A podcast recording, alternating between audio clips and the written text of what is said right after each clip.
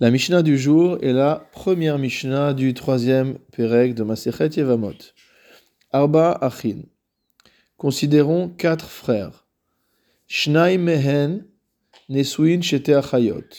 Les deux premiers frères sont mariés avec deux sœurs. Ou Hanesuim et Achayot.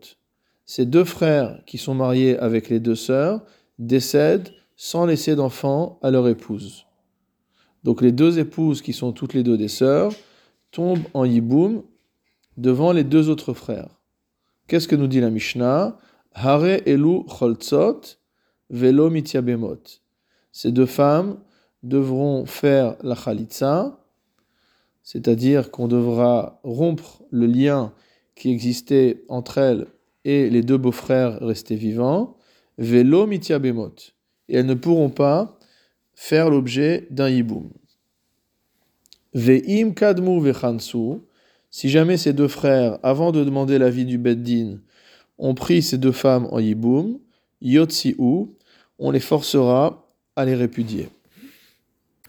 Pourquoi ces deux femmes doivent-elles faire la chalitza plutôt que le yiboum Le Barthénora explique de kevan de tarvaihu zekukin le hay hay, étant donné que les deux frères ont un lien avec les deux femmes. Kama de meyabem paga beachod zekukato de havia keishto. Le premier qui fera le hiboum à l'une des femmes portera en fait atteinte à l'interdit de achod zekukato, c'est-à-dire la sœur de la femme à laquelle euh, il est lié par un lien de yiboum potentiel, de havia keishto, qui est considéré comme étant sa femme.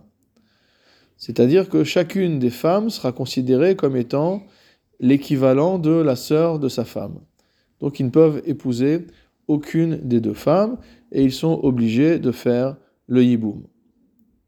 Rabbi Eliezer Omer, Rabbi Eliezer nous dit que selon Bet Shammai, si les deux frères ont déjà épousé les deux sœurs, Yekaimu, ils doivent les garder, ils n'ont pas à les répudier, ou et que c'est Beth qui demande à ce qu'elle soit répudiée.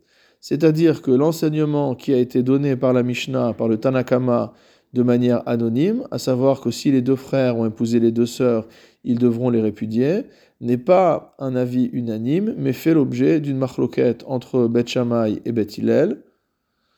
Et dans cette marloquette, c'est Beth qui est plus permissif et Beth Hillel qui est plus strict. Dans la Gemara, nous dit le Barthénora, on inverse les avis. Bigmara.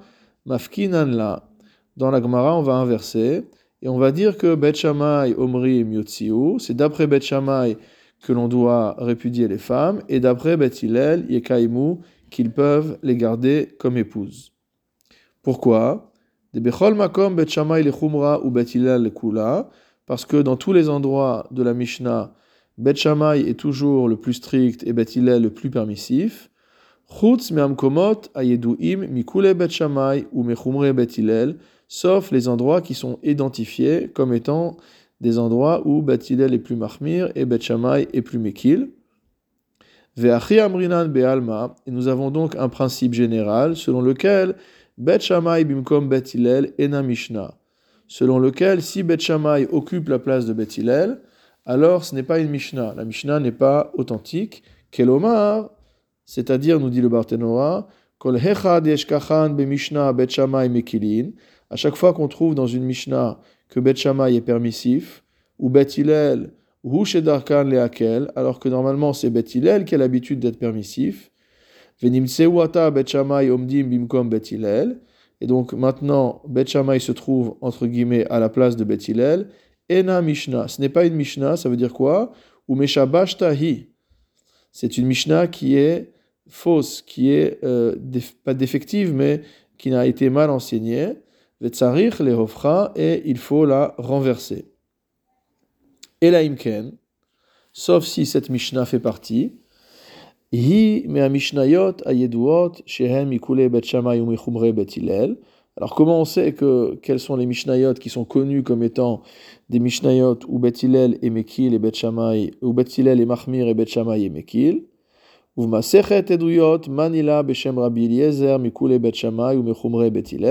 On a la liste de ces Mishnayot là dans Masechet eduyot où justement on porte, on porte témoignage des cas où Bet Shammai est plus permissif et Bet est plus mahmir. Donc généralement, si on voit dans une Mishnah que Bet Shammai est le plus permissif, il suffit d'aller regarder dans Masechet Eduyot.